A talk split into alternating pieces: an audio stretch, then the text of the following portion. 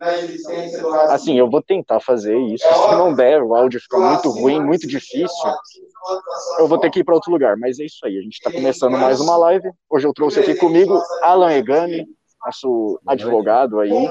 Boa noite, Alan. Não falei hoje, não falei criminalista, porque essa piada já, já passou. Já Temos também a Nanda Schmidt, que é estudante de direito.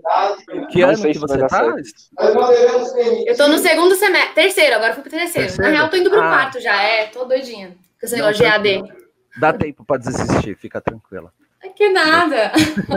Vocês querem ouvir o discurso do, do Holiday? Que tá bonito esse, esse discurso. Eu acho legal, a galera acha que quer ver, não quer?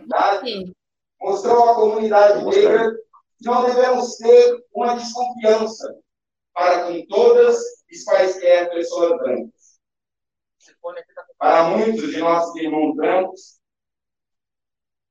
que comprovam a sua presença aqui hoje, estão aqui porque vieram entender que o destino deles é amarrado ao nosso destino. Eles vieram perceber que a liberdade deles é ligada indissoluvelmente à nossa liberdade. Nós não podemos caminhar só. Foi isso que disse Martin Luther King em 1963, citando Martin Luther King. em Washington, no seu discurso à Eva Mas é impressionante como o movimento negro, desde então, tem se distanciado constantemente dos ideais de Martin Luther King.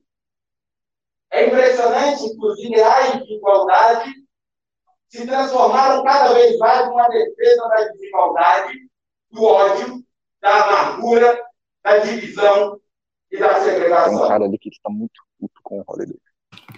Tem militante aí? Eu não consigo enxergar muito bem. Não sei se dá para enxergar, mas tem um cara ali que, antes de começar, ele já estava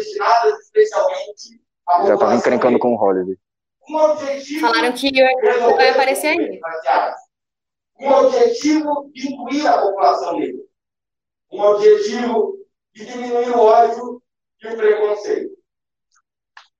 Mas será que é isso que aconteceu?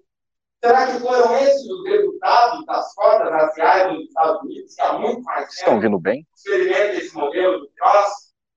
Não é o que dirá Thomas Sowell, negro, norte-americano, economista, e não é o que dirá a realidade atual dos Estados Unidos. E aí? Vocês conseguiram ouvir o discurso do Holiday? Não? O discurso, sim, o vídeo tá, ficou bem ruim. Bom, é, como é que tá o feedback aí da galera? Não sei se estão, estão gostando dessa ideia. Deixa eu olhar. Mas enfim, é, a ideia era a gente discutir então essa pauta que está sendo colocada aqui, principalmente da, das cotas raciais versus a, as cotas sociais, que é acho que é um dos principais argumentos do Holiday que ele coloca esse antagonismo justamente pelo pressuposto de que uma cota racial ela é uma política pública que parte do, de uma distinção da cor da pele. E por isso seria, em sua, em sua essência, uma política racista, né, uma política segregacionista. E o que o Holiday defende, na verdade, é o que eu defendo também, são as cotas sociais as cotas sociais, principalmente no Brasil. Essa é a realidade atual dos Estados Unidos. É, não sei se vai rolar. O movimento negro absolutamente.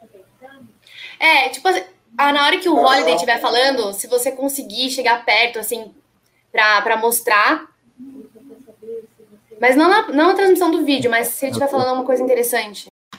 Gente, o, o Holiday não. O Russo tá tentando chegar perto do Holiday para ver se melhora o som, o áudio. Pra gente ouvir, assim. Tá sendo transmitido, né? Isso daí. Tá, tá, tá sendo transmitido. Mais de 1888. Contudo, alguns elementos precisam ser levados em consideração ao se defender o sistema de cotas. Florestan Fernandes escreveu um livro chamado A Inclusão do Negro na Sociedade de Classes.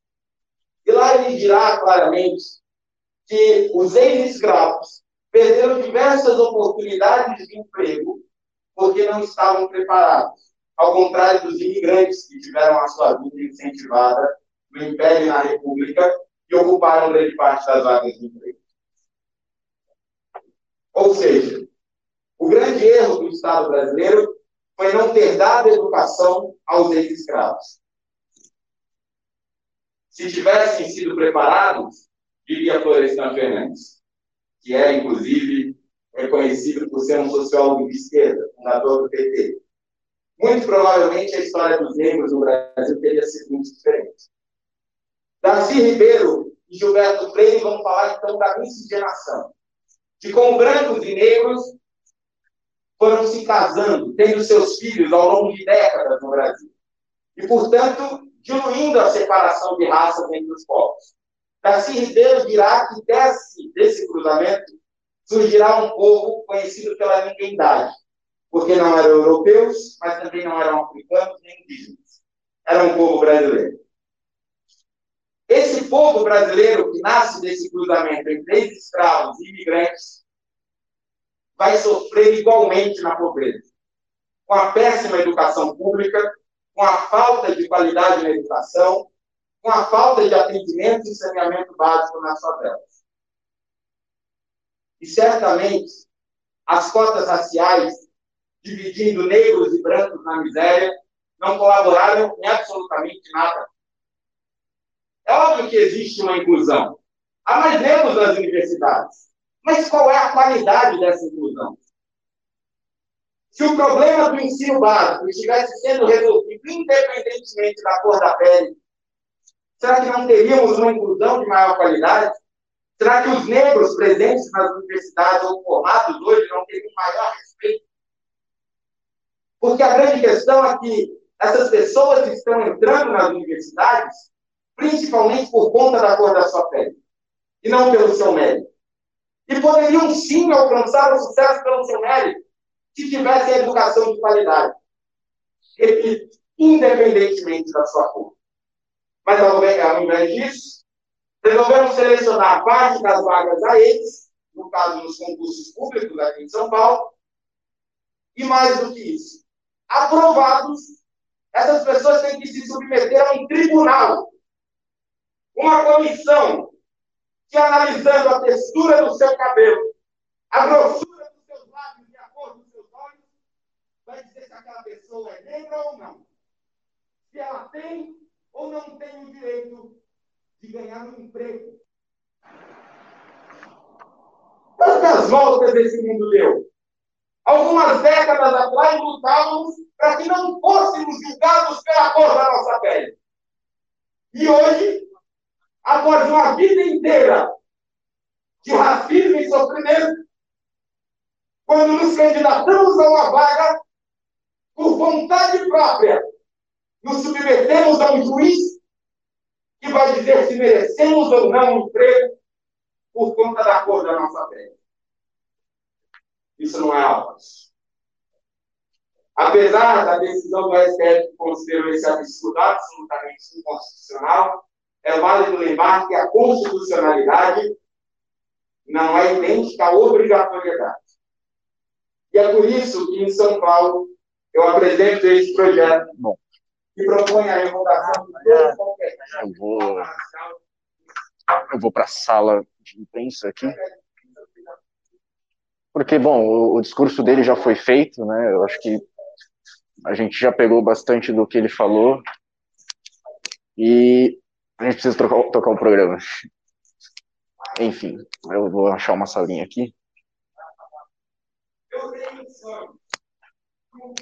Bom, ele citou ali também a, a, a questão do Darcy Ribeiro, falou da miscigenação, que era justamente o ponto que eu ia entrar, que é o seguinte, é, o Brasil, diferentemente dos Estados Unidos e de é, outros países que existem, de fato, um grande separatismo, né, uma grande é, distinção entre as raças nos bairros, nos comércios, é, o Brasil não tem isso. O Brasil é um país que ele é extremamente miscigenado.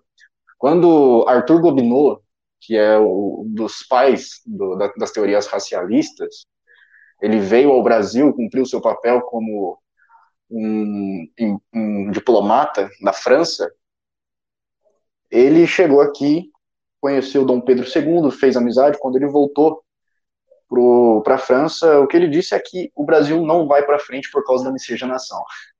Ou seja, ele era um, um, racista, ele veio aqui no Brasil, pensou isso e, e falou isso para Dom Pedro. Ou, ou, seja, o cara que era racista, ele olhava para o Brasil e já pensava, opa, tá tudo miscigenado aí. Então, de fato, aqui é realmente miscigenado. Eu não tenho nem, tenho como dizer como eu tenho, se eu tenho alguma origem, algum algum sangue de algum povo, porque eu também sou totalmente misturado, totalmente misturado.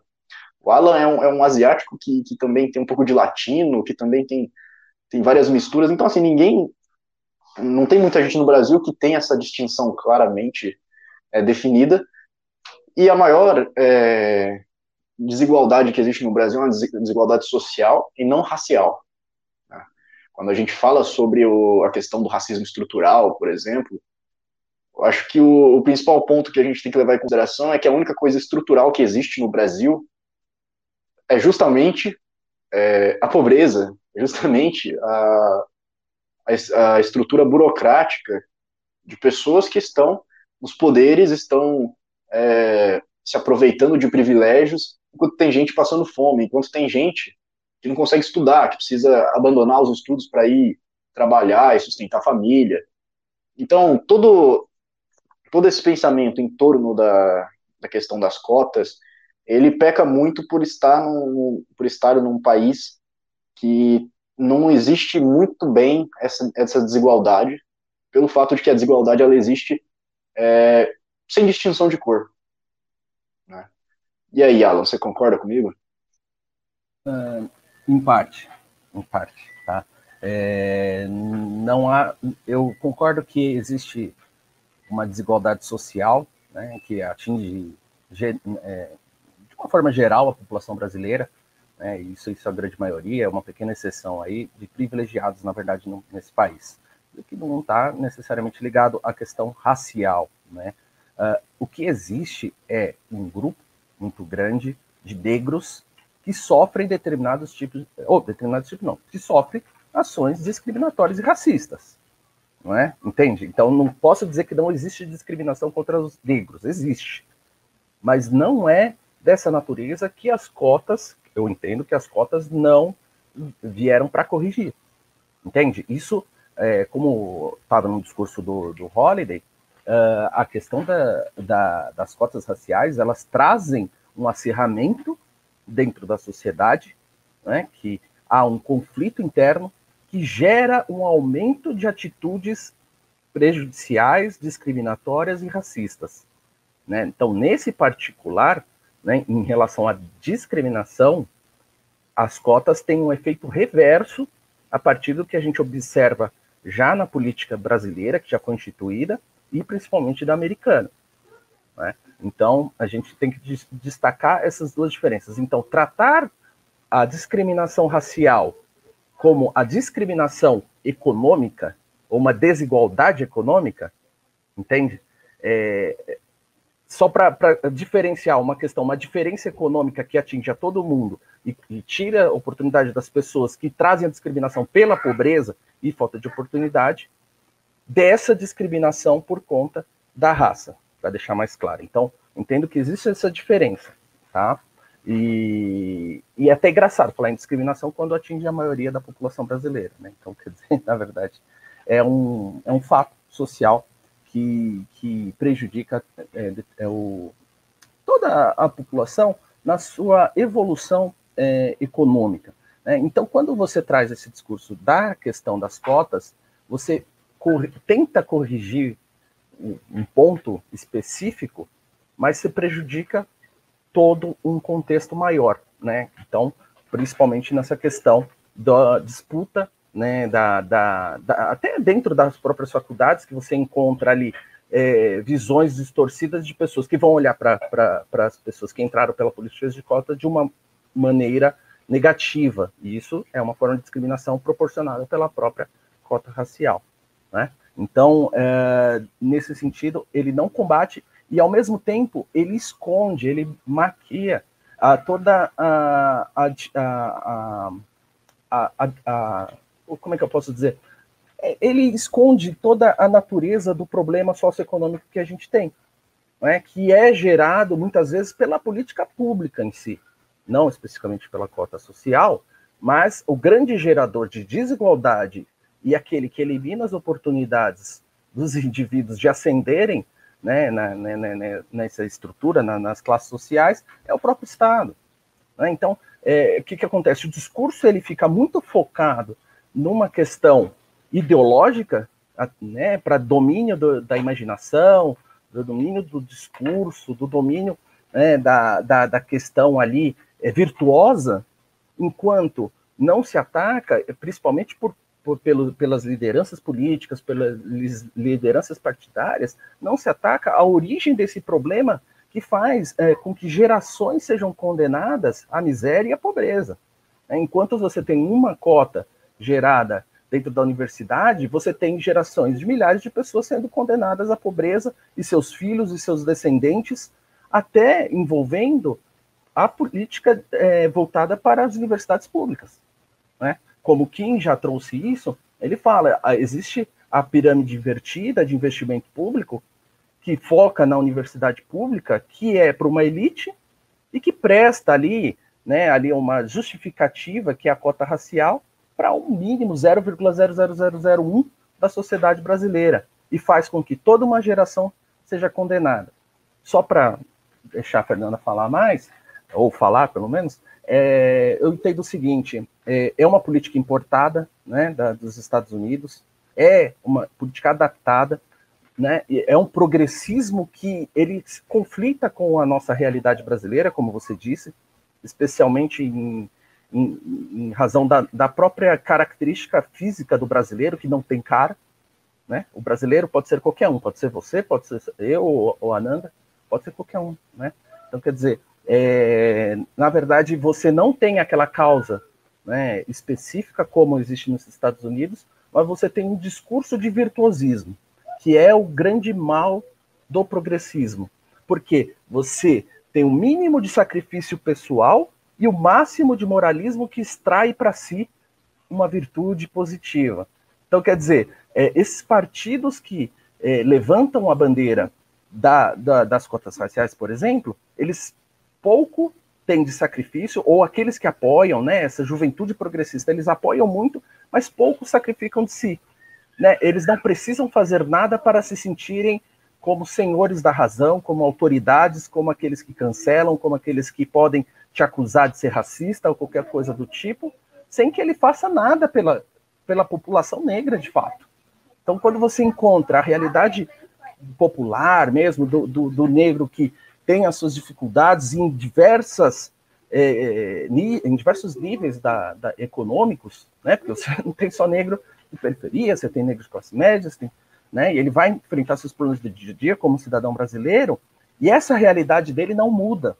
Quer dizer, é tudo em base num discurso, né? Num base numa ficção criada para gerar um, um tributo para si, ou seja pessoal, ou seja político. O PSOL ganha a cadeira dentro da Câmara falando que vai fazer alguma coisa. Ah, o que, que eu vou fazer? Eu vou fazer cota. Ah, legal. Mudou o que na vida das pessoas de fato? Né? Então, quando o Fernando Holly traz uma proposta efetiva para a mudança da, da vida da, daquela pessoa de periferia, da população, essa não vale. Né? Aí não é uma política voltada para os negros. Agora, quando eles falam que vai incluir é, o assunto em educação de não, não está acontecendo nada. Isso é uma, é uma imaginação, isso é uma, é uma ilusão por parte dessas pessoas. Né? Muita gente que trabalha com base na culpa, né? Então, eu me sinto culpada por ter, né, muito elitizado, né? Eu tenho, então, é assim, eu, lógico, eu não vou abrir mão daquilo que eu já tenho. Então, eu vou brigar por alguma coisa em favor de alguém. Brigar por alguma coisa em favor de alguém não necessariamente é entregar algo é, é fazer algo, é só falar que você é a favor de alguma coisa. Nossa política está virando isso, a gente vê pelas eleições. Tudo é, eu sou a favor de alguma coisa. Mas peraí, a favor do quê? Né? E vai entregar o quê? Baseado em quê? Isso acontece com a cota. A cota mudou a realidade de quantas pessoas? Né? Essas pessoas saíram da condição. Qual que foi a avaliação? Qual que é a repercussão na universidade pública das notas desses alunos, né, desempenho? O desempenho inferior pode gerar um trauma e, e impedir que as pessoas concluam o seu curso? Você vê que assim é um projeto que eu, não preciso nem estabelecer metas. Ou seja, eu preciso dizer que eu faço, eu não preciso entregar algo que eu fiz. Eu não preciso entregar ali e mostrar, olha, mudou na população negra tantas é, vidas, tantas pessoas, impactou. Lógico, vai gerar numa, mas pode ser que outros efeitos negativos sejam muito maiores nesse caso. Né? Então, é, precisa se discutir menos ideologicamente essa pauta e trazer essa pauta para a realidade. Qual é a efetividade da política pública? Né? Desculpa pelo alongamento. É, eu... Passo, mas, não, mas muito bom, perfeito comentário. E, inclusive, eu escrevi um, um artigo que provavelmente vai sair amanhã no, no Insugere, que trata justamente dessa prioridade que as pessoas dão para os símbolos e não para o, a realidade dos fatos. Né? Mas citando o Sérgio Buarque de Holanda, que eu também citei nesse artigo, quando ele começa a escrever ali o, o Raízes do Brasil, ele fala justamente que um dos problemas que o Brasil tem é que ele, ele incluiu tudo no, na sua formação do que veio na Europa, do que veio da Península Ibérica. Ou seja, o Brasil e o brasileiro não existem. É uma coisa que é sempre importada de fora e a gente continua fazendo isso com os Estados Unidos hoje, atualmente. Então, com, com os norte-americanos. Então, o Brasil dificilmente tem uma, uma identidade própria uma, uma identidade sempre muito misturada, ou se não, com a, a, uma hegemonia de, algum, de, alguma, de alguma influência que vem de fora. Agora, um ponto interessante, antes de passar para você, Nanda, que, que o Alan trouxe, é, existem, existem também as cotas nas universidades. Né? E aí a gente tem um problema. Porque, assim, uh, todo o investimento que existe hoje, como você disse, é uma pirâmide invertida. O ensino básico não tem um investimento adequado né, que corresponda com o que o brasileiro precisa, que é ter uma formação de base de qualidade. Porque as pessoas saem do, do ensino básico, vão para o ensino médio, eles não sabem o que eles precisam é, fazer, o que, que os conhecimentos necessários para eles estarem já avançando para o ensino médio, e depois do ensino médio eles não sabem também o que fazer é, quando sair dali. Né? E quando eles cons conseguem concluir, quando conseguem concluir, porque muita gente abandona os estudos porque precisa abandonar, porque precisa trabalhar, porque precisa colocar comida em casa. Então, quando a gente ignora completamente essa realidade e faz um investimento totalmente desproporcional nas universidades, além de tudo, a gente está criando cotas nas universidades, colocando pessoas, né, não, só, não só as pessoas das cotas, mas pessoas que vêm do ensino médio, que vêm do ensino fundamental, totalmente despreparadas. E elas saem dali e têm a cota para o concurso público. Então, onde é que isso vai parar? O que, que a gente está fazendo? A gente está criando uma bolha de profissionais que podem é, ser desqualificados por não terem uma formação básica de, básica de qualidade. Você acha que isso pode estar acontecendo, Nanda? Acho que o meu fone tá funcionando. Tá. Ah, tá. Então, eu, eu queria só responder um comentário, que a galera sempre, sempre, sempre, quando a gente discute isso, quando a gente é branco, a galera vem com esse discurso e, enfim, né, do lugar de fala. E aí falaram, tem um monte de gente comentando lá no, aqui no chat, ah, mas três pessoas brancas falando do assunto, cotas Alan, raciais, Alan, vocês estão aí e tal. O Alan é muito e branco, né? Eu, sou, eu não sou branco é. também. é, o Alan é muito. Nossa, mas vocês são muito espertos pois em falar é. que o Alan é, é, é branco. E aí teve um, o Iago, que ele respondeu muito bem, eu quero até ler o que ele falou. Ele mandou assim, qual o problema de serem três pessoas brancas, Antônio? É, to, se todos são iguais, por que é preciso um negro para discutir cotas? Então é necessário ser judeu para falar sobre o Holocausto? Então, assim, é exatamente isso que acontece. Quando eu fiz, eu gravei até um vídeo que repercutiu bastante, a galera metendo louco e tal. Ah, mas você é branca, o que você está falando e tal. Então, primeiro lugar, que nesse caso aqui não, não se encaixa o lugar de fala necessariamente. A gente pode discutir porque é uma política pública e isso tem a ver com todos nós. É, eu tive umas aulas com o Fernando Holliday, inclusive, que está discursando hoje lá na Câmara, sobre isso, sobre o tema, sobre cotas raciais, ações afirmativas. E ele usou no curso dele a bibliografia do Thomas Sowell. É bem bacana para quem quiser entender mais sobre isso, ele tem diversas obras que falam sobre. E aí eu, eu, fui, eu fui muito de última hora que eu vim aqui, o Russo falou, Nanda, você consegue participar da live hoje? Então, assim, não preparei nada, eu peguei agora uma frase que eu acho muito bacana para a gente falar aqui também, que o Thomas Sowell, abre aspas, os erros podem ser corrigidos por aqueles que observam os fatos, mas o dogmatismo não, são, não serão corrigidos por aqueles que estão apegados a uma visão, fecha aspas. E é justamente isso. É, acho que foi o Alan até que comentou em relação a isso, é, ao progressismo no geral, né, progressismo, coletivismo, que virou um dogma, das, um dogma dessas pessoas, elas não, elas nem pensam na, nas consequências, elas não pensam no, na cota como uma política pública real, assim, algo que a gente tem que analisar, ver empiricamente se dá certo ou não, elas já vão falam, tem que fazer assim, porque a gente tem uma dívida histórica, é ponto final, é como se fosse uma cartilha e vai seguindo, e as pessoas nem se, question, nem se questionam o porquê daquilo, né, e, e uma coisa também que é, que é importante a gente falar, é, ainda sobre o comentário daquela da galera do chat, né? Ah, mas são pessoas brancas comentando sobre. O Holiday ele não é uma pessoa branca comentando sobre, ele tá lá falando. Inclusive, ele veio da periferia, veio. É, ele era da periferia lá de Carapicuíba, entendeu? E olha onde ele tá hoje. Então, assim, não dá pra gente é, querer generalizar, vocês não podem falar. Isso daí é uma forma de querer boicotar a gente. E uma coisa que também tinha anotado para falar aqui, ó, do Holiday no discurso, o Russell mostrou no começo ali uma parte do discurso, e aí eu peguei, não, não deu para entender muito bem o que estava falando, mas eu peguei uma partezinha que ele fala assim, é, ele estava citando alguém, não consegui entender, e aí ele falou assim, que os ex-escravos, eles não estavam preparados para viver ali na sociedade, para conviver, porque eles eram escravos, aí do nada, pronto, gente, abolição, eles foram largados, eles foram marginalizados, e aí por isso, eu até conversei com o professor Ricardo aqui, que ele sempre está na, na, no MBL News, sobre o tema, quando eu fui fazer o meu vídeo, e realmente o que aconteceu foi que eles estavam, assim, com as mãos abanando, não tinha nada que fazer, e aí eles começaram a, a, eles mesmos se aglomerar em alguns cantinhos, formando as favelas, formando depois mais para frente os cortiços.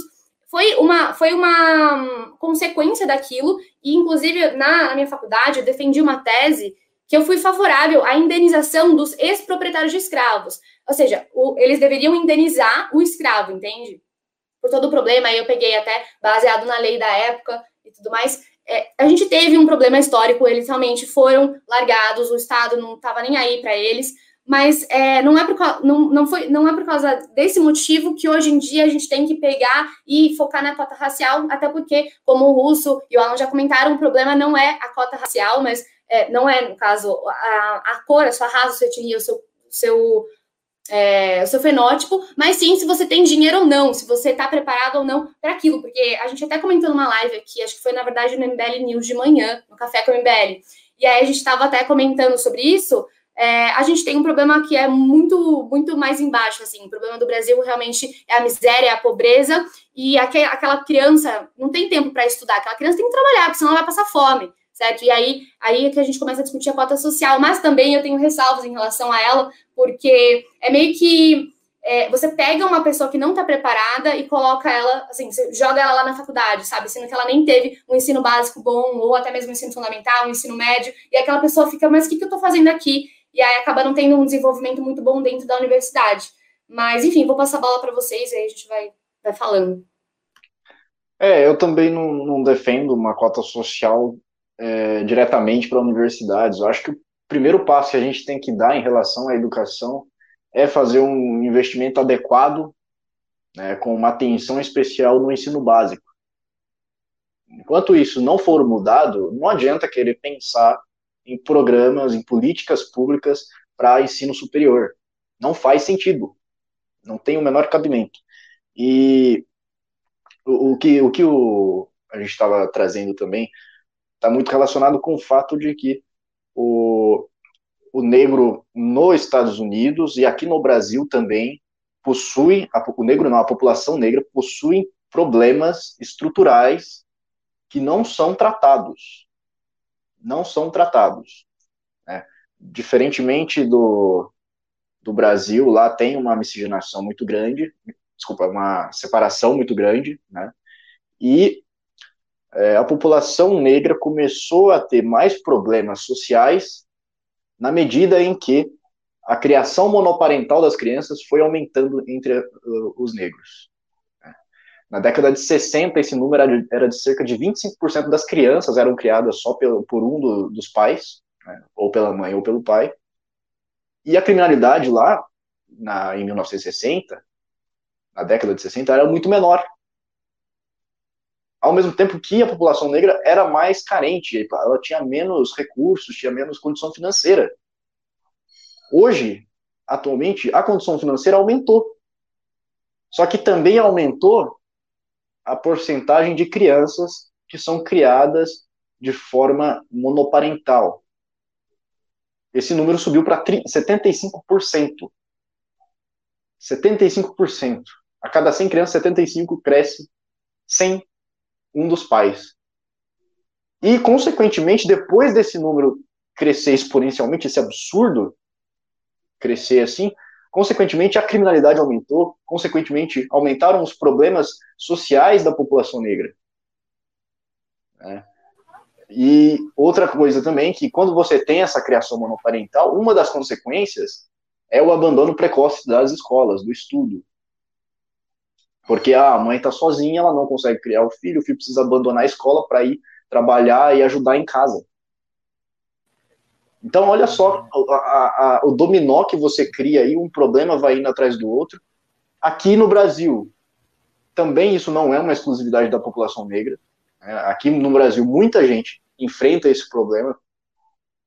Eu, por exemplo, no caso, fui privilegiado porque eu cresci com pai e mãe. Eles passaram muita dificuldade, muitas dificuldades para conseguirem uh, as suas coisas, para conseguirem criar os filhos. Mas muita gente no Brasil cresce também na, na família monoparental. E aí você tem problemas estruturais que têm consequências que a gente vê logo em seguida. A gente vê logo, logo em seguida porque, sim, tem muitos estudos que já deixaram claro, é, a criação monoparental, ela causa problemas, ela causa consequências no, no ser humano. Então, todos esses problemas, eles precisam ser levados em consideração tanto aqui no Brasil quanto nos Estados Unidos, né? só que eles são deixados de lado por todos os movimentos negros.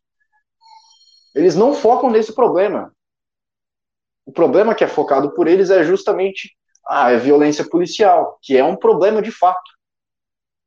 Mas o, um problema gigantesco, como 75% da, das famílias, das crianças crescerem em famílias monoparentais, isso não é tratado. Então a gente nunca vai na raiz do problema. A gente nunca vai buscar a solução de fato, porque sempre você trabalhar com, com esses com essas pautas, por exemplo, a cota, a pauta da violência policial, você está trabalhando muito com símbolos. Você está trabalhando muito com realidades utópicas, realidades que você não vai chegar até elas por meio desse tipo de política e desse tipo de é, ativismo que você está fazendo. Esse tipo de atitude ele serve ju justamente para manter você engajado naquela, naquela pauta, sem necessariamente ter algum tipo de resultado. A gente pode fazer o estudo, o levantamento e saber se a gente tem realmente resultados por causa das, das cotas. E eu pressuponho que não tenha, porque a educação do Brasil continua uma merda, continua um lixo. Então, é, eu, eu, pretendo lançar o artigo amanhã, eu recomendo que vocês leiam, principalmente porque eu trato disso em que muitas ideologias, muitas correntes de pensamento atuais, elas se comportam dessa maneira, se comportam trabalhando com os ideais em detrimento do real. Enfim, eu vou passar a bola pro, pro Alan, que ele está se coçando para falar e eu estou vendo não, faz tempo. Não, não, não tranquilo. É, não, é uma observação assim, é, é legal você traz essa, esse aspecto, e eu acho importante mesmo a questão do, do da família monoparental, né, que é um uma dos argumentos principais que o Thomas Sowell traz no, no Falácias Econômicas, ele vai trazendo discriminação e disparidades, e alguns outros que eu já li dele, que é, assim, simplesmente é, difícil mesmo de, de alguém contestá-lo. Né? Então, ele traz diversas realidades e fatores é, específicos, mas não é uma questão especificamente de dizer que a causa disso é a, é a família monoparental, tá? Eu, eu, acho que existe, houve uma distorção. Não, não eu, mesmo. Eu, eu sei. É para não dar a entender, porque nessa discussão foi trazida dessa forma aqui para o Brasil e entenderam que, que era uma outra forma de discriminação. né? E que seria Sim. essa a causa que os liberais brasileiros estariam apontando para gerar todo o problema uh, da, da, discriminação racial. Não, não é. é. Eu, eu resumo no meu minha forma de pensar numa frase que é a seguinte: existe mais diferenças internas entre o grupo étnico negro do que qualquer diferença entre ele e o outro outra pessoa de outro grupo étnico. Né? Porque basicamente a diferença no Brasil, por exemplo, é a, é a questão talvez da cor de pele, no máximo. Agora, você tratar o negro como alguém, olha, eu sou descendente de escravo, vítima de um processo de colonização, blá, todo negro é isso? Não, não é isso. Para você explicar a pobreza do, do negro, a, a, o mal que aflige e que eles estão em determinada classe social, você precisa levantar outros fatores externos, né, ou da realidade social, que vão explicar, dentre os quais a questão da criação. Né, eu não estou dizendo que famílias com dois, eh, com pai e mãe, ou pais, né, ou seja, for, é, vai proporcionar necessariamente uma boa educação, um, um, um, vai privilegiar com acesso à educação, né? Então, é, é, esse raciocínio ele pode só, ele é, fica distorcido, mas não é isso. Né? Na realidade, tem que pensar o seguinte: por que pessoas dentro dessa realidade social estão é, tendo filhos, né? Por, é, em que circunstâncias, por exemplo, na adolescência, e na adolescência você tem uma necessidade de sobrevivência ali por serem pobres e precisam trabalhar, então os filhos não têm com quem deixar. Quer dizer, existe um fator social ali envolvido, próximo de criminosos do tráfico, muitas vezes quando se trata de periferia. E por que existe esse problema? Quer dizer, você tem que tratar a causa de uma forma mais abrangente, né? E levantando esses fatores. Um deles, a, a questão monoparental. Isso é, é um fator histórico, principalmente dos Estados Unidos. É uma realidade deles lá né, que tem é, uma pujança econômica muito maior do que a nossa. E aí eu posso tratar em raízes diferentes dessa desigualdade. Desigualdade é um fato, né? Você tem pessoas com menos e outras com mais, isso é um fato. Agora, eu não tenho como negar. Agora, no Brasil, a causa da desigualdade, em grande parte, é por uma atuação falha do próprio Estado. E não é necessariamente por falta de uma política pública assistencial. Não. É justamente pra, porque você tem um Estado paternalista, um Estado gastador, um Estado sem responsabilidade fiscal, né, e que não permite o desenvolvimento econômico. A gente tem subdesenvolvimento econômico. E isso está na raiz de, do, do negro pobre, do branco pobre, do amarelo pobre, ou do pardo, o que seja. Entende? Então, quer dizer, não adianta espelhar na, na, nessa realidade e trazer todas as características que estão envolvidas lá, né, principalmente a questão das universidades, e querer replicar aqui dentro. Né? É, é, lá eles partem de uma ideia, né, isso a raiz filosófica, basicamente, do, do progressismo, do pensamento progressista, ele tem lá a questão dos corpos, mas não é. É John Rawls. Né? E, e basicamente, para sintetizar o pensamento dele, ele trata da seguinte forma: ele é um liberal né? Ele não, não, não visa a destruição da sociedade capitalista, etc. E tal, não. Ele visa uma, um igualitarismo. É, a base do progressismo é esse igualitarismo. E o que, que acontece? Dentro desse igualitarismo, ele entende que pessoas têm, partem de um patamar inferior em relação a outras. Então, eu tenho que nivelar esse status. Só que aí que nasce a ilusão progressista. Você consegue igualar a realidade e partir do princípio de que todos vão estar nessa mesma colocação, aí se torna ideologia, se torna uma utopia e você trabalha em cima né, daquela roda que não, não, sai do lugar, né? Ela gira e não sai do lugar. Então, é, é, essa é a base do pensamento. E lá eles estão desfrutando disso dentro de uma sociedade econômica né, que desenvolvida, que e você, quando Thomas Sowell cita, por exemplo, a questão das gerações, ele mostra é, o quanto uh, houve uma progressão né, de negros. Assim, não existe lugar no mundo onde o negro tenha ascendido tanto na escala socioeconômica. Né? Então, quer dizer, assim, o negro americano ele vive em condições muito superiores do que os negros em qualquer lugar do mundo, dentro dessa sociedade que economicamente proporcionou isso. Né? Então, a, aí a gente vai desconstruindo esse argumento da base econômica da, da, da, do racismo, que é o racismo estrutural, que eles dizem, né, e traz principalmente para cá. Né? Que você falou, a gente tem um problema de identidade.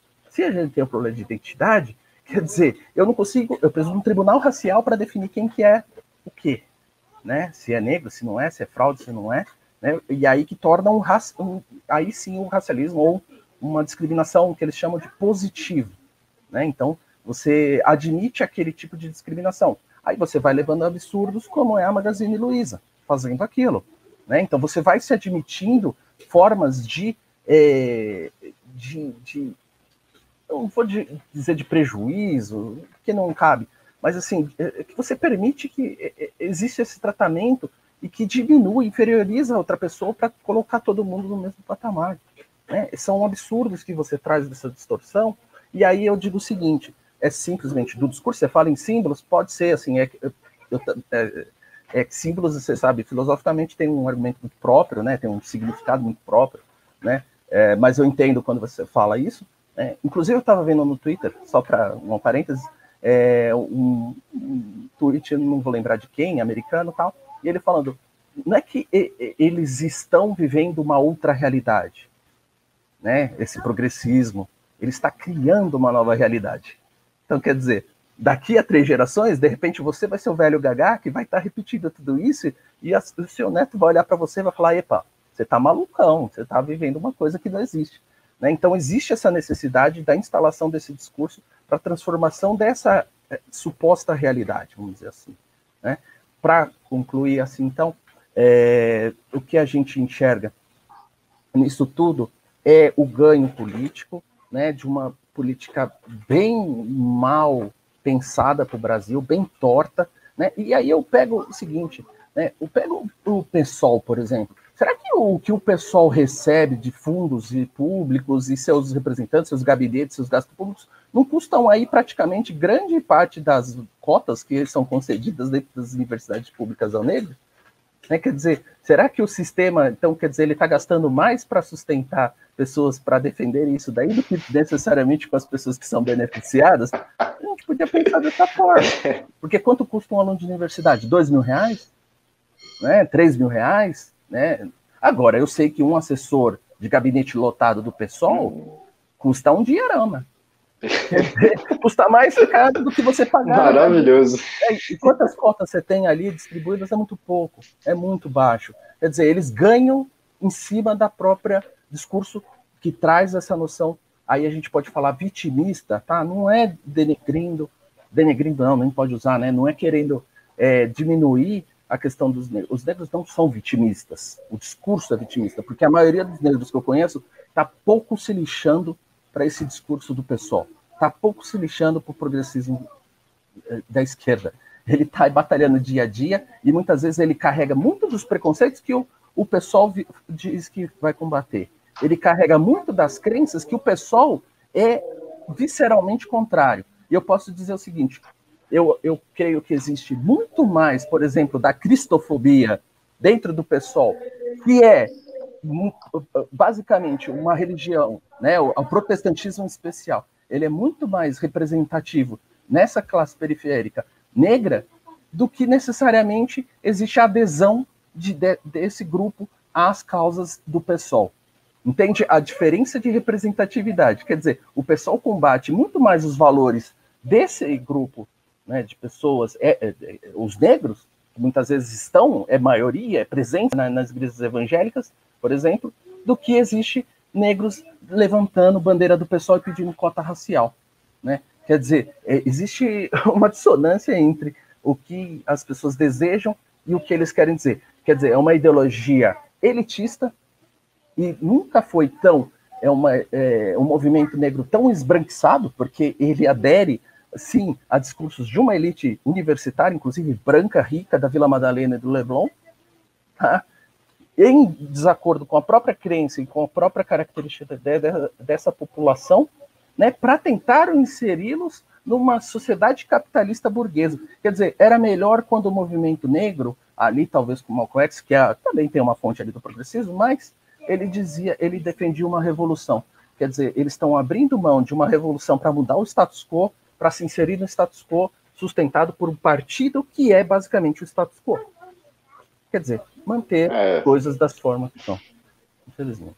É, exatamente. E é, esse, esse, pessoal que você falou que você conhece, que são, que são negros, e eles estão pouco se lixando para isso, é porque é justamente a diferença das pessoas que estão presas a símbolos das pessoas que estão é, ligadas à realidade dos fatos. E quando eu falo o símbolo aqui, né, para deixar claro, estou falando num sentido de um objeto de desejo ou de um ideário, de algo que é supranatural, é algo supra-real. E isso você vai encontrar não só nesse, nesse tipo de pensamento, mas também você vai encontrar isso no olavismo, você vai encontrar isso em, em, com socialistas, fascistas, porque parte da mesma premissa. Você tem uma realidade, essa realidade está presa a uma estrutura que pode ser uma estrutura desigual, né, de uma de oprimidos e opressores, pode ser uma estrutura é, racista, né, pode ser um, qualquer tipo de estrutura, uma estrutura que tem uma hegemonia de pensamento de esquerda, e você precisa de uma atitude que tenha supostamente a mesma proporção a essa desigualdade para quebrar o status quo, para você mudar a realidade. Né? E isso sempre pressupõe que você tem uma realidade ideal. E aí eu encaixo também aqui, né, eu, talvez o Alan não goste muito dessa, desse, desse encaixe que eu vou fazer, mas eu encaixo aqui também aquele tipo de conservador, né, dito conservador, conservador, que é simplesmente um nostálgico.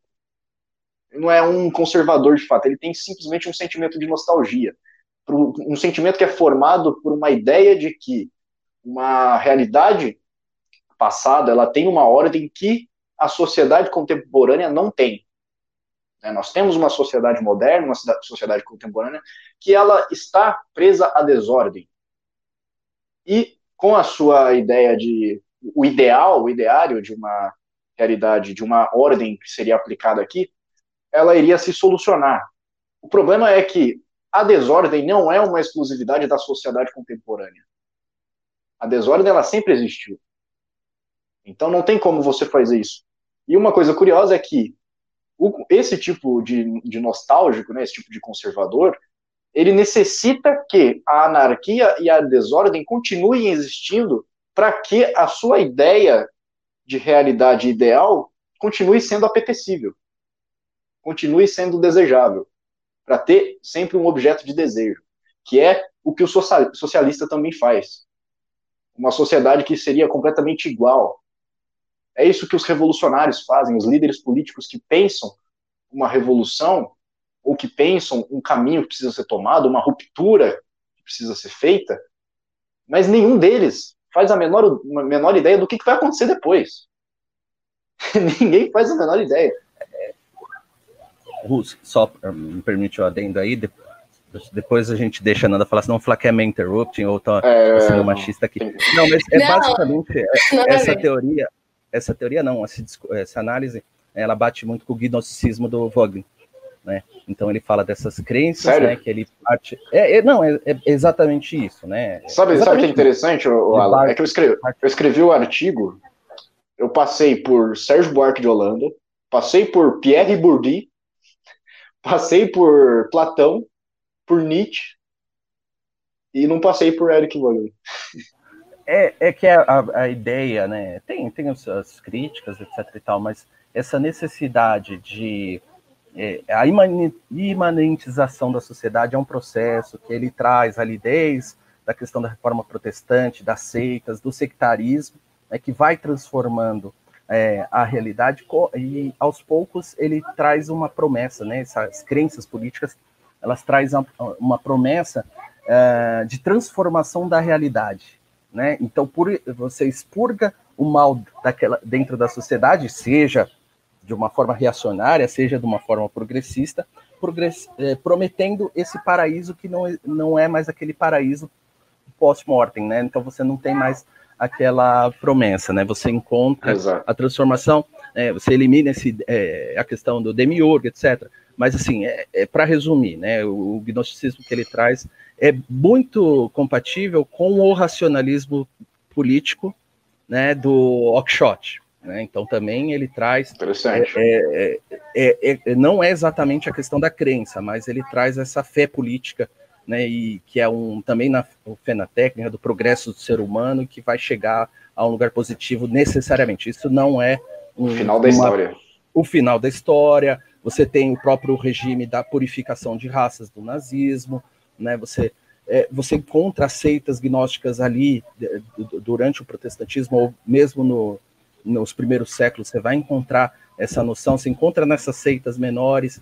Toda, toda hoje ideologia política, ela tem algo incutido dessa forma, seja o do Bolsonaro, que ele traz esse fenômeno mítico, né, que ele vai alcançar, e isso motiva, ele precisa disso, né, eu estou transformando, e aqui a gente vai entregar essa sociedade, seja autoritária ou não, da forma que vocês esperam, um lugar abençoado por Deus, papapá assim como os progressistas que vão prometer entregar né, uma sociedade igualitária, né, onde todos eh, vivam ali lindamente, que só o tratamento é, é, com a diversidade vai nos trazer felicidade. Né? Isso por si só vai no, transformar a sociedade em um novo ser humano. A gente sempre ouve no novo homem, seja no, no sistema de Nietzsche, né, seja no, no, no marxismo, né, você encontra isso é, em várias é, ideologias é, políticas, né? essa transformação né, do ser humano é, através de, de, dessas ideologias. É, bate com isso, por isso mesmo que eu li parte do seu artigo, eu vou antecipar aqui, e, e sugeri a questão da doxa, né, uhum. da, da eudamônia, né, que é, a, a, é basicamente isso que na sociedade sectária, secular hoje, ou secular, né, quer procurar a felicidade através de, de, dessas causas políticas, né? Então, quer dizer, se a gente trouxer o igualitarismo, trazer, trouxer tudo é, como eles se propõem e a transformação do ser humano, a gente vai encontrar o ideal de sociedade justa, verdadeira, né, feliz, etc. e tal. Né? Então, quer dizer, se a gente voltar para o aristotelismo de 3 mil anos, a gente vai encontrar a doença da nossa sociedade atual. Desculpa, Fernanda. É isso aí. É, Maria Fernanda, Platão é, definia o eros como o amor que é definido pelo desejo, né, pelo aquilo que não se possui. O Nietzsche vai falar do, do niilismo, que seria um, uma espécie de niilismo inverso, que é a exaltação de um ideal em detrimento do real, que é o oposto do amor fati dos estoicos, né, que é você amar as coisas como tal como elas são. E também o, o francês Pierre Bourdieu vai falar que os circuitos de consagração social serão tanto mais eficazes quanto maior a distância social do objeto consagrado. Caraca. Isso se, isso se encaixa muito bem nessa, nessa questão dos símbolos e dos objetos de desejo, porque toda ideologia, toda é, utopia que a gente vê, ela sempre coloca o objeto de desejo muito distante. O símbolo sempre está muito distante da, da realidade. Então ele é sempre muito apetecível ele sempre vai ser um objeto de desejo. E olha, eu acho que o liberalismo, em algumas partes, também cai nisso. Tá? Não vou deixar de fora, vou ser bem sincero aqui. Um dos principais Mas, responsáveis, né, é... tá? porque ele traz a questão da tecnologia embutida, o desenvolvimento econômico, o progresso econômico como fim. Desculpa. Enfim, enfim, Nada, você, eu, eu quero o seu, o seu pensamento sobre isso, eu quero a sua opinião. Beleza. Porque é, você concorda que realmente a gente, a maioria das, das das crenças que a gente tem, nas políticas, ideologias, ela tem esse, esse caráter que é um caráter meio nihilista, digamos assim, um caráter que sempre está objetificando o ideal, está sempre né, idealizando alguma coisa e nunca o real. E qual seria, então, a forma correta de se posicionar em relação à política? Ó, primeiro eu vou falar de, assim, ó, eu acho que a galera do comentário, não sei se se a galera tá que nem eu, mas vocês falam muito bem, assim, foi uma aula de filosofia. O Russo estava citando os tipos de amores, eu só conheço a Muraga, porque eu aprendi nas aulas de teologia na, na igreja. E, e assim, o que eu, o que eu ve... só, antes de entrar nisso que o Russo perguntou, eu só quero fazer um comentário é, que eu acompanho o chat. Eu amo acompanhar o chat, a galera, é muito engraçado interagir com todo mundo. E aí, as pessoas estavam falando que o Holiday, ele era negacionista. E eu quero só fazer um comentário sobre isso, porque, mano, como assim o Holiday ele é negacionista, sabe? Eu queria entender o porquê que as pessoas falaram isso. É, o cara estudou história, não sei se é graduado, mas ele fez, ele cursou a faculdade de história.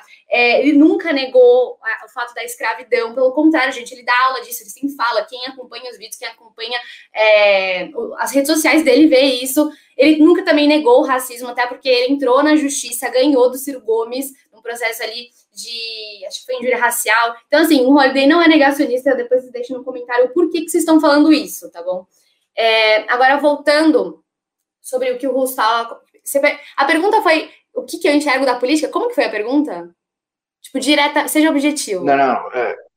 Então, primeiro eu quero saber se você realmente concorda com isso que a gente estava colocando aqui, que boa parte das pessoas elas são manipuladas por esse tipo de pensamento, que você sempre tem um ideal a, a se alcançar, e qual seria a solução possível para isso? Qual seria a maneira correta de se comportar em relação à política, filosofia, hum. etc. Tá, tá. Então eu vou falar assim, o que da minha cabeça, mas o que eu penso, o que eu acho. É, eu, eu acredito assim, as pessoas naturalmente, dentro delas, elas têm um espírito de querer pertencer a algo. Eu acho que isso está na natureza dela. Eu não sei os termos técnicos nem filosóficos, eu vou falar aqui só o que eu penso. E isso é normal, porque, meu, você vê, sei lá, é, as pessoas que curtem muito futebol, vai lá, adota um time, ah, eu sou corintiana, aí você vai lá, luta, torce é, com todo mundo, faz ali seu time e tal. Tem também a, a galera que ah, curte um tipo de música, um estilo de música, vai lá, aglomera com essa galera. Então a gente é muito assim, a gente quer pertencer a algo sempre. E por que que eu acho que isso é, é dá pra gente até citar, né, usou um politicom aqui, a gente, naturalmente, nós somos pessoas políticas, a gente tem necessidade disso, de conversar com as pessoas e tudo mais, só que eu, eu penso que isso também tá, tem muito a ver com o espiritual, porque eu sou cristã, eu sou protestante, né? Então eu acredito que naturalmente a gente já tem uma conexão com algo maior, sabe? Então, é, meio que esse, essa, essa nossa carência, é, para mim, aqui na Terra, a gente nunca vai suprir com nada. A gente coloca a nossa carência no Bolsonaro. A gente foi lá, diversas pessoas, inclusive, aqui do, do, próprio chat, acho que não sei se vocês, mas muita gente apoiou o Bolsonaro, acreditou e tudo mais. A gente, qualquer coisa que ele falava, a gente falava, caraca, é isso que a gente precisa, o Brasil está precisando disso. Então a gente coloca a nossa expectativa em cima de alguém por uma carência que falta em nós mesmos, mas para mim é assim por ilusão, sabe? Principalmente dentro da política. Eu amo estar tá com, com a galera que entende, eu sou muito nova, assim, não entendo quase nada, mas eu tô aprendendo. E eu gosto de estar com a galera que entende mais sobre o tema, justamente por eu querer pertencer a isso. Eu quero pertencer ao grupo da galera que comenta sobre política, porque eu acho que política, acho não, tenho certeza que é uma das formas de a gente tentar mudar alguma coisa.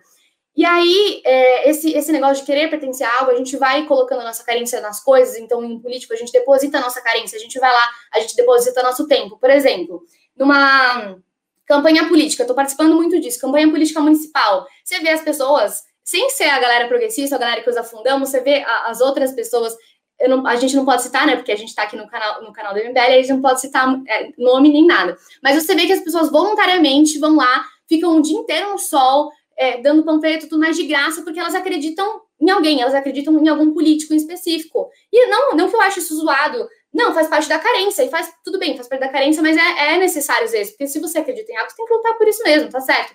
Eu mesma também interajo, é, faço parte de campanha política e tal.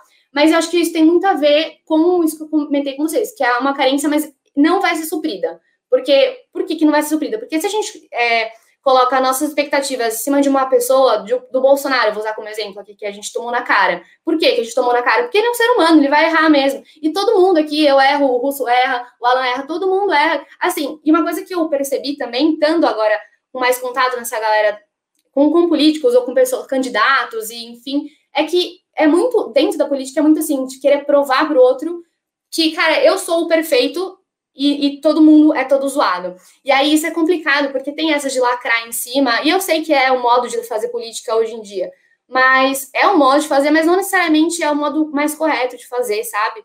É, enfim, basicamente acredito que a gente coloca a nossa carência nas pessoas, coloca a nossa carência na política, mas nada disso vai ser preenchido eu acho que seria o contrário do niilismo. A gente realmente acredita em tudo. Qualquer coisa a gente está acreditando, está levando como um dogma, leva na nossa vida. Mas para mim, essa carência só vai ser preenchida por Deus ou por algo, sabe, espiritual. No meu caso, é realmente por Deus. Não acredito que seja mais nada. Não em pessoas. Então, acho que basicamente é isso. A política ela serve para você aquecer o seu coraçãozinho, para você se sentir que faz parte da sociedade, para você se sentir pertencido. Mas eu acho que é, é meio como se fosse um ópio também, sabe? Vou dar um de Marx aqui. Mas é como se fosse um, um ópio. Sim, sim. É que, assim, no, no Nietzsche, a definição de niilismo, ela, ela sofre uma alteração, porque niilismo, de fato, é você negar tudo. Né? É você negar tudo. E negar tudo em Nietzsche é negar tudo que é. Tudo que é toda a realidade. E o que não é, é um ideal, é um ideário. É aquilo que você almeja, que você deseja. Então isso está totalmente é, deslocado do que é. Então por isso que dá essa, essa transformação. Mas em relação ao MBL, por exemplo, ao pessoal que vai lá e apoia, existe uma diferença fundamental. O MBL é um movimento político, junto com os seus representantes dentro da política, que trabalha muito na prática, trabalha muito com resultados. É, nós temos, tem, tem membro aí que já economizou 41 milhões do dinheiro público sem ter mandato. Tem membro que, que economizou né, quantias que você jamais verá partidos que defendem a igualdade, que defendem a redistribuição de renda, fazendo o mesmo tipo de economia. Né? O MBL é de fato um partido que vai, desculpa, um movimento que vai para a prática, né? Que trabalha com o real, e por isso mesmo não, não tem a, não é o, grande protagonista, porque não, não, não trabalha com, só com símbolos, não fica na, preso a, a ideias que estão completamente distantes da realidade. É muito mais difícil você trabalhar assim. Você pegar a realidade e mostrar na cara das pessoas falar, é isso daqui, ó. Isso sempre dá muito mais trabalho, isso sempre vai ter menos engajamento. Porque as pessoas, elas não estão confortáveis em ouvir o que é, de fato, a realidade. As pessoas não querem lidar com as circunstâncias. Você se incluir em um coletivo, se incluir em um, um ideal, em uma ideologia, é justamente uma tentativa de você ignorar aquilo que é, aquilo que é real, o que está na sua frente, as suas circunstâncias. Então, a pessoa que está nessa ideologia, ela jamais vai querer ter que lidar com as circunstâncias, porque ela está entrando na ideologia para não ter que lidar. Então, o MBL, ele tem um trabalho muito difícil, um trabalho muito difícil que é continuar sempre preso à realidade, como exortou Zaratustra, né?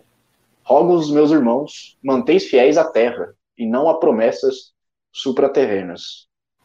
É, e, e, o legal é que existe essa diferença na prática, né? Porque o cara que entra no MBL para se engajar, ele não tem nem como fugir da realidade, porque aqui você não vai ter dinheiro, aqui você não vai ter condição nenhuma. Se você quiser, você tira do bolso e aposta aí é, né, no que você acredita. Agora, em outros lugares você encontra cargo, gabinete, encontra um monte de coisa aí, você encontra né, indicação política, encontra indicação aí né, em diversos lugares e é remunerado para militar, né? Então acho que tem essa diferençazinha que não permite a gente, de qualquer forma, a nossa âncora não permite a gente sair do, dessa realidade. Exatamente. Eu quero perguntar aí para o pessoal se vocês deram o seu like, porque eu não estou vendo nada hoje, não tenho aqui o, um outro dispositivo para eu acompanhar, então não sei se você deu o seu like. Se você não deu o seu like, Deixa o seu joinha, o seu joinha agora para você nos ajudar, tá? E eu vou ler os pimbas agora, se vocês não se importarem. É...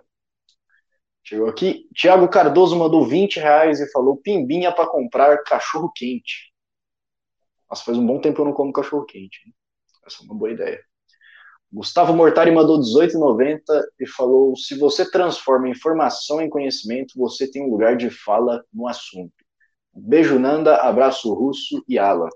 Exatamente, é exatamente isso, perfeito, muito bem colocado. É. Você ter, ter uma construção que seja é, adequada para determinado assunto, você está fazendo uma participação do debate público, você está fazendo uma participação democrática ali, que é uma coisa que é, deve acontecer mais e acontece cada vez menos porque você fica com um, um discurso é, ah, você tem que ter lugar de fala, você tem que ter é, um pensamento formado aqui, porque não é simplesmente um lugar de fala, a gente sabe muito bem disso. A gente sabe que o Holiday está quase apanhando ali.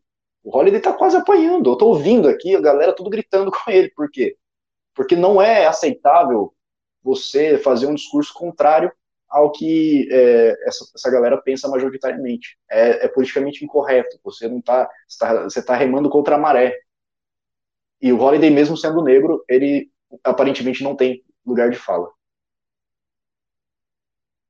É, é uma da, dos argumentos mais autoritários que eu já vi na minha vida, assim. Infelizmente, eu me sinto triste, assim, porque sei, acho que o tratamento igual, né, o sentimento que a gente tem pelas pessoas, né, nos permite se aproximar e compartilhar, né, de, de, de, de tudo, né, inclusive de sentimentos, né, a gente pode falar, como é que você vai me negar a minha condição humana de, de me sensibilizar, entender aquela situação, compreender e depois racionalizar e, e analisar da melhor forma possível, se eu não pertenço a ao mesmo grupo semelhante, sabe? É, é, de uma coisa mais absurda e sem lógica que existe na, na, na, questão básica do ser humano, né? Que é do diálogo, da transformação. Quer dizer, assim, é lógico, eu não posso falar, olha, eu vivi aquilo. Não, talvez não, nem outros negros viveram muitas das situações. Talvez eu vivi coisas que outros negros não viveram, né? Por tá ali próximo, tem parentes, tem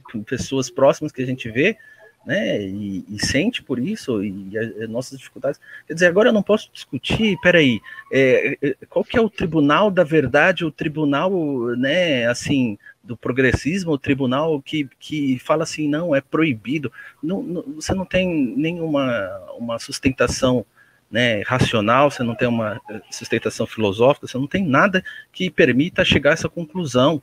Né? Isso é um, um, dos grandes problemas dentro da, da, da, da ideia de esquerda.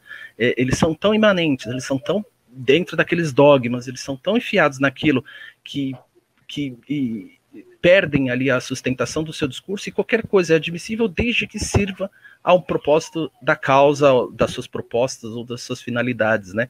Então você chega a esses absurdos, quer dizer, se o discurso da, da do lugar de fala me serve para eu de, de, é, levantar essas pautas e, e, e, tomar o debate público e ser predominante majoritário, ou não, não é nem majoritário, ser unânime, né? Então, isso, beleza, isso é aceito pela. a gente absorve. Né? Quer dizer, você vê que é, é, é, é muito raso, né? muito é, circunstancial, ele é muito ele é subserviente à questão ideológica sem necessariamente ter uma base na, na própria verdade. Né? Infelizmente, eu, olha, eu, eu fico triste para a pessoa que escreve que eu não posso falar alguma coisa. Não, assim, eu não me sinto injustiçado, não me sinto nada. Né? Mas a partir do momento, qualquer que seja o motivo, não seja lugar de fala, seja qualquer outro, que eu não posso falar sobre isso, assim, eu, como princípio humano, né, eu acho que é bem, é bem fraquinho. Ó, oh, que legal, notícia chegando. Legal não, né? O Holiday mandou prender um cara, deu ordem tá xingando ele. Sério, cara? Eu, eu, Nossa, eu, eu, eu sei quem que é. Eu sei quem vai que lá, é, tá? Eu, eu já imagino. eu vou tentar ir lá. Mas eu vou, eu vou ir lendo o Pimba. Hum. Eu só quero ver isso aí. Boa. Deixa eu pegar aqui. Bom, é, o Pimba do Draxis32, ele mandou 10 reais e falou: Pimbinha para falar bem de Thomas Sowell. É, pelo fim da, nossa, tá bem silêncio aqui. Pelo fim da cultura da autoridade, presidente da emenda para deputado, deputado, emenda para curral. Enfim, eu não entendi esse pimba do Drax. É, eu acho que acabou, hein? acho que eu... Ah, fake news, mais uma vez o MBL propaganda fake news, hein? Ô, Heitor. É, eu acho que já aconteceu, o cara já ter sido preso, agora é, o geral Didi, saiu, o geral vazou. Isso aconteceu. Opa, tudo bom? Pode chegar aqui rapidinho. Você sabe o que aconteceu aqui na, na live? É no, na sessão? Não, só encerrou, não, não teve confusão, nada? É, teve esse debatezinho, sabe? Mas é. Tá, beleza. Obrigado. Deve ser externo, Russo, deve ser fora. Deve ser externo, é. É, é alguma coisa desse tipo. Era. Bom, o, o Heitor tá mandando fake news aqui pra gente, Heitor. Pode parar com isso. Você não é do. Ah, não, você é do velho. o Gustavo Mortari mandou 18,90 e falou mostrar a realidade embasada em fatos num hospício chamado Brasil é tirar leite de pedra, mas o MBL é guerreiro. É isso aí, o não só a MBL, né? Tem mais, tem mais gente aí fazendo isso. É um trabalho difícil. Falar do professor Paulo Cruz, por exemplo. O professor Paulo Cruz, ele tá apanhando aí faz muito tempo. né? Ele, ele foi convidado para vir aqui hoje, mas ele tinha um compromisso, ele falou comigo. Mas, inclusive, ele foi um dos caras que trouxe o Thomas Sowell para o Brasil. Foi um dos caras que, que trouxe principalmente esses dados estatísticos aí que eu estava citando, que mostraram uma realidade que a galera não conhecia, né? É um negócio muito muito polêmico, muito difícil de se falar, e ele trouxe e apanhou bastante por causa disso. Ele, inclusive, é, é, ele sofre racismo por causa de ter o posicionamento que ele tem. Então, é, tem o Paulo Cruz, tem, tem vários outros professores aí, e, e jornalistas, comentaristas, que fazem esse tipo de papel, mas você está no Brasil, né? É complicado. Enfim, deixa eu ver se chegou mais. Posso só fazer um comentário? O Alan estava falando, né, sobre o lugar de fala, que é meio que uma forma da galera boicotar, ou enfim, censurar, entre aspas, porque não é o termo certo. Mas também tem um outro argumento que muita gente usa, principalmente os progressistas que defendem as cotas raciais, que é a questão do, do racismo ser estrutural, né? Aí eles falam, ah, o racismo é estrutural não tem o que discutir.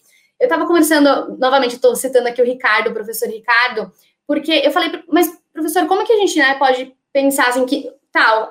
Porque se você ouve o argumento do ah, racismo é estrutural, e aí eles pegam aquele negócio do criado mudo, coisas assim, é, você vai construindo uma linha e você fala, caraca, isso tem sentido. Mas aí eu conversei com o professor Ricardo e falou, Nanda, para você falar que é estrutural, você tem que partir do pressuposto que está inserido em todos, né? Porque todo mundo vive na mesma estrutura, todo mundo vive assim no Brasil no geral, da gente que vive no Brasil, né? E aí ele falou: é empiricamente impossível você fazer esse teste. Você vai chegar em pessoa em pessoa para ver se ela é racista, sabe? Obviamente que não. Porque quando você naturaliza o racismo, ah, todo mundo é racista, então todo mundo é criminoso. Não é muito assim que funciona, né? E você, inclusive, acaba é, escondendo, você acaba. Não, não é escondendo, mas diminuindo o impacto de quem realmente é racista. Não, não é esse o termo assim, mas ah, então tá, se todo mundo é racista, aquele cara que realmente está cometendo racismo é só mais um entre a gente. Então, inclusive, é um, é um outro argumento que a galera usa em peso, que é a questão do racismo estrutural, pra, de forma para calar nossa boca, né? É, é, é, interessante esse assunto. Ele é mais amplo necessariamente que o lugar de fala, né? A questão do racismo estrutural, ele está recebendo agora um tratamento universitário, acadêmico, né? Que está dando fundamentação. Então, esses acadêmicos são replicados como base de autoridade para o argumento também. Né? Então, dá uma sustentação científica é, desse raciocínio. É possível, sim, né? Como um argumento, sempre é possível. Mas ele incute em si, né, ele parte de um pressuposto, de um, é, ele tenta justificar uma ideia a priori. Né? Então, você parte da ideia que o racismo está presente institucionalmente, né? E aí você transforma a palavra em racismo estrutural, e aí você cria um termo que ele é impossível, porque Racismo, como você estava mencionando, é uma atitude de um para com o outro, discriminatório específico, né, de preconceito, né, ele é um pouco mais diferente, ele é, ele é uma forma de preconceito, mas é uma atitude, uma postura, uma ideia de uma pessoa em relação à outra. Né? Ele pode ser institucionalizado, né? agora ele é, é, é, fica é, contraditório, fica contraditório quando você diz que é um tratamento pessoalizado. Então, o racismo estrutural é muito difícil. Você pode introduzir o pensamento racista dentro da instituição. Aí você tem que demonstrar especificamente qual é a política discriminatória. Se você for olhar as leis de Jim Crow, ali você pode dizer que institucionalmente existe uma discriminação posta por pessoas racistas, certo? Então, é, aí você encontra isso daí. O parâmetro é esse. E nos Estados Unidos, eles têm um ranço em relação a isso. Né? Eles têm, é, não um ranço, perdão, um ranço não, eles têm um, um, um caldo né, que, que sobra de, dessa época, de, de, desse período. Né? Então, eles, dentro da realidade deles, eles entendem que isso vem sendo herdado dentro do Estado americano e da sociedade americana, e ela vem sendo traduzida nas atitudes por parte do Estado, inclusive dos policiais, não é?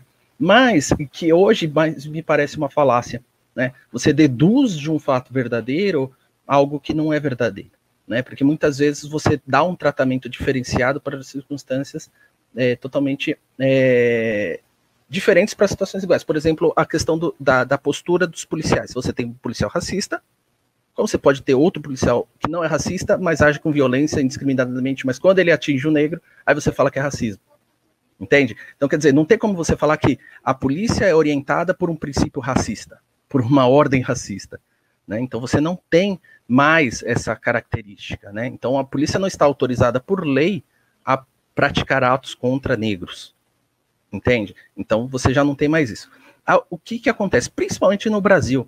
No Brasil, a questão do, do tratamento dos negros é, é, envolve outras questões. Né? Você tem a alforria ali, né, em 1889, e aí você vem a mudança de, da, dos, da questão.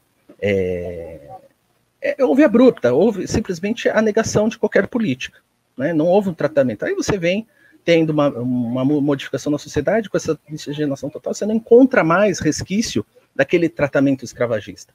E aí você não encontra no Estado brasileiro mais situações. Você encontra o racismo pessoal, de pessoas específicas tratando outras pessoas com, de, com inferioridade, vamos dizer assim, né?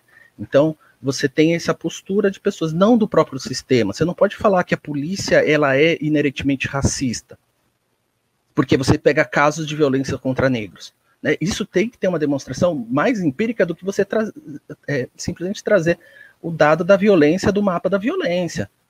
É, é, você traz ilações dentro de dados estatísticos para tra trazer a sua tese cientificamente. Né? Você tenta bater ali os dados com a sua tese. Então você não encontra mais isso.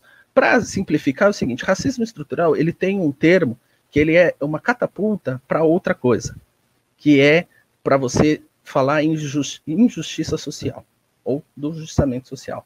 Né? Você tenta atribuir ao Estado uma característica que precisa ser eliminada, e esse sistema, para ser modificado, ele precisa ser substituído. E aí, quando ele tem que ser substituído, ele é substituído por outra coisa que vai ser uma política igualitária, mas que não é só de tratamento, é uma política econômica, é uma política de distribuição ou de, de, ou de igualdade social, aí você tem planejamento social, e aí você culmina nessas formas é, até chegar num pensamento socialista que está embutido em tudo isso né, para dizer isso, é, para traduzir que basicamente não é que você quer ali transformar o sistema para é, deixá-lo ali de uma forma mais imparcial, que as pessoas possam ser tratadas ali independente da sua cor. Não, você quer destruir o sistema, né? Tanto que essa pauta ela não é isolada, né? Ela vem com outras sempre relacionada à questão contra o capital, né? Contra as, as grandes empresas e aí etc. E aí é, você tem essa transformação da sociedade. Né? Então, é, basicamente, eu me alonguei, mas é isso. Assim, o que eu entendo que é um, é, um, é só um, um pseudônimo aí do, da justiça social progressista. Olha, é, tem uma galera da CNN fazendo barulho aqui, mas enfim. É, eu tenho, tenho uma, um sentimento de que essa galera, principalmente o cara ali que estava ele desrespeitou o Holiday, chamou ele de bosta, começou a causar pra caramba na, na sessão e foi expulso da sessão, porque a GCM já tinha avisado no começo. Eu não consegui mostrar isso na live, porque era antes de começar. O Heitor viu, o cara tomou um baita esporro da, da, da GCM, só que começou o debate, começou a audiência, ele foi lá e continuou e foi expulso. E é um cara que, mano, o, o Holiday fazendo o discurso dele ali, eu comecei a olhar o cara, o cara mexendo no celular, esse cara não sabe bosta nenhuma. Eu fui ver, eu fui ouvir um pouco do outro discurso dele aqui. É assim, tenho certeza que esse cara não sabe quem é André Rebouças. Tenho certeza que esse cara não sabe quem é Luiz Gama, Joaquim Nabuco. Então, assim, vai para causar, né? Vai para causar, vai para seguir a cartilha, para fazer exatamente aquilo que já está determinado dentro de um movimento, dentro de um, um coletivo, né? dentro daquilo que ele tem como objeto de desejo. Bom, é... vou encerrar a live agora. Vou abrir os... Russo, tem mais um, mais um pinga. Tem, não, não mandaram aqui. Você quer ler para mim, por favor? Tem. Pode, pode ser.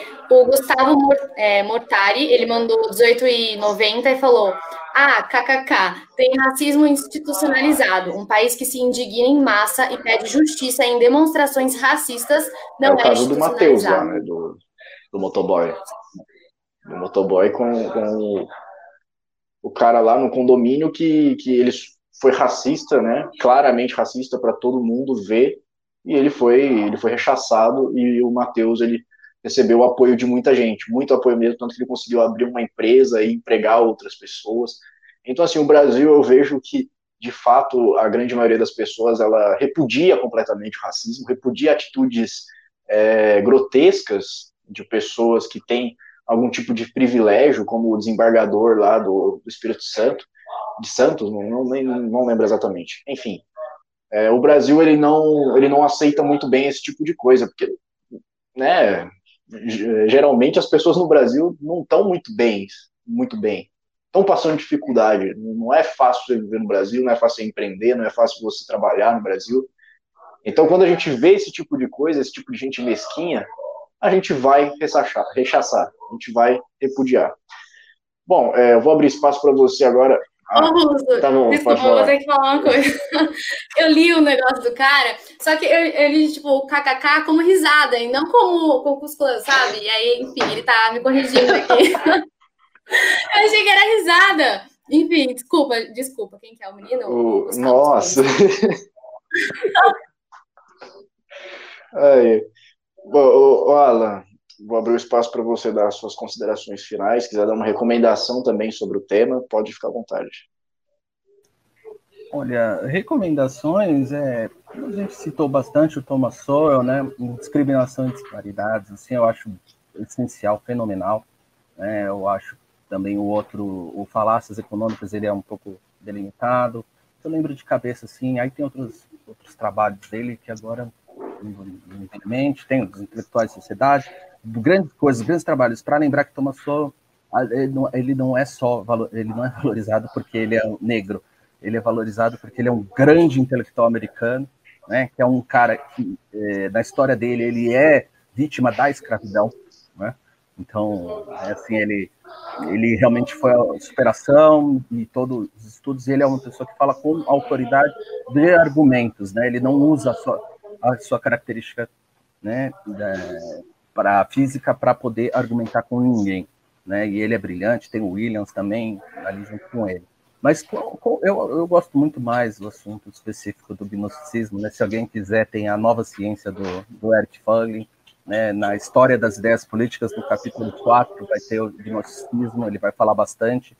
Hitler e alemães na Segunda Realidade também é legal é, tem um apêndice ali, um, um, anexo do livro que ele tem um, um tratamento, né? O workshop é, tem bastante coisa para ler sobre a questão do racionalismo político, né? Tem esse, é, o racionalismo político é um livro do, do workshop, coleção de textos.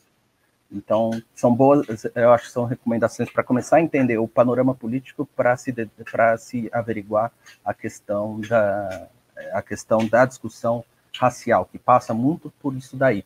Né? Tem o fator histórico, que é importante, né? e, e a, inclusive é um projeto que no, no, no, eu sugeri para o Holiday e ainda acho que ele tem que fazer, que é escrever um livro. Escrever um livro sobre esse assunto. Né? Então, quer dizer, é uma bibliografia que é. Oh, bibliografia, uh, é, um, é um material que acho que ele ainda. Eu vou recomendar futuramente, espero que que ele entregue isso, porque tem bastante coisa, como Thomas Sowell fez, né, de trazer dados econômicos, de trazer ali a questão realmente até científica, né, que ela passa por isso também, né, de demonstrar essas contradições do discurso né, igualitário, né, a questão eh, da, é, econômica mesmo, para sustentar o debate liberal, para a gente não pegar e falar assim, ah, branco sofre racismo, para a gente não ficar falando só que é uma questão de desigualdade econômica para todos, não, é muito, vai muito além disso. Né? A questão da, da, da, da condição é, do brasileiro em si, é, a gente ficaria muito mais assustado se a gente tivesse dados específicos mostrando é, as contradições, as falácias que são propagadas é, diariamente, são é, despejadas e não são contestadas e muitas vezes divulgadas pela imprensa que tem é, jornalistas que no, no, no seu ideal acham que essa é a pauta principal e eles têm que propagar esse tipo de pauta. Né? Então, acho que o Holiday ainda tem que fazer um livro. Seria um ótimo momento se tivesse um livro agora, mas quem sabe futuramente ele, ele possa nos premiar e brindar aí com o trabalho. Mas como ele tem muita coisa aí, muitas pautas, muitas atividades, eu acho que realmente é difícil ele atender. Agora ele, agora ele vai entrar na carreira de rapper também, né? tem, tem mais uma mais uma vertente aí. Mas uh, um levantamento interessante que poderia ser feito é no, no, Brasil tudo que é gasto de dinheiro público com o PSOL e com parlamentares, políticos do PSOL, assessores, tudo mais, e ver quanto que daria isso em políticas sociais. Enfim, é, Maria Fernanda, suas considerações finais. Eu queria agradecer, obrigada, Russo, por me chamar, obrigada, Alan, também, todo mundo que está aí nos comentários, no chat assistindo. É, eu queria falar para te convidar, na real, para. É, eu ia falar para se inscrever no meu canal, não é? Para me seguir no Instagram. O meu Instagram é esse daqui, eu faço alguns vídeos, comentários, enfim, stories interativos. É, quero indicar também algumas obras, umas três, uns três livros aí que eu sempre estou indicando. Dois têm um viés meio progressista, mas é importante, né? A gente tem meio que um. Existem pessoas que têm um certo preconceito, assim, ah, não vou ler, não tem nada a ver comigo, mas é necessário, principalmente para entender o Brasil, um pouquinho do que a gente estava comentando. Um deles é Raízes do Brasil, do Sérgio Buarque, o Russo acho que comentou sobre ele. E um outro também que é importante, o Holiday estava falando hoje no discurso, ele citou, que é o do, do Darcy Ribeiro, o povo brasileiro, também é importante, e para dar ali um equilíbrio, vamos trazer um pouco de liberalismo também, eu sempre falo do Antônio Paim, é, a história do liberalismo brasileiro é um livro, assim, eu, eu, acho, eu acho um pouco extenso, assim, mas ele é muito bom, é muito rico, e ainda sobre o Raízes do Brasil, eu sempre comento que eu tive muita dificuldade para ler, porque é um livro muito é muito rico, muito denso, tem muita coisa, é você tem que parar, estudar. É muito bom, mas demorou uns dois, três meses para ler aquele negócio. Mas ele é muito bom. É sempre bom também ter um caderninho do lado para fazer a anotação. Mas é isso, gente. Obrigada e boa noite para todo mundo. É, o, Raízes do Brasil, é, ele vai te trazendo muitos insights no decorrer da leitura, então você sempre dá uma parada para pensar, refletir um pouco sobre aquele insight, depois você continua. Então recomendo também o Raízes do Brasil, recomendo para a gente entender a realidade brasileira também, o, o, Os Donos do Poder, do Raimundo Faoro, né, que não podia faltar aqui, e recomendo que amanhã você leia o meu artigo que vai sair aí. Acho que no Insurgere, eu acho que vai sair no Andari News também, talvez no Neo Iluminismo. Eu vou botar onde, onde puder colocar, eu vou colocar esse artigo, porque eu gostei de escrever ele eu achei que está interessante. É, nos sigam nas redes sociais, o arroba está aqui embaixo. Mais uma vez, obrigado pela audiência, pela sua paciência, sua contribuição, likes e toda essa interação, interação maravilhosa que teve aí no chat, que eu não vi hoje, infelizmente. Mas é isso aí, até a próxima. Muito obrigado. Boa noite.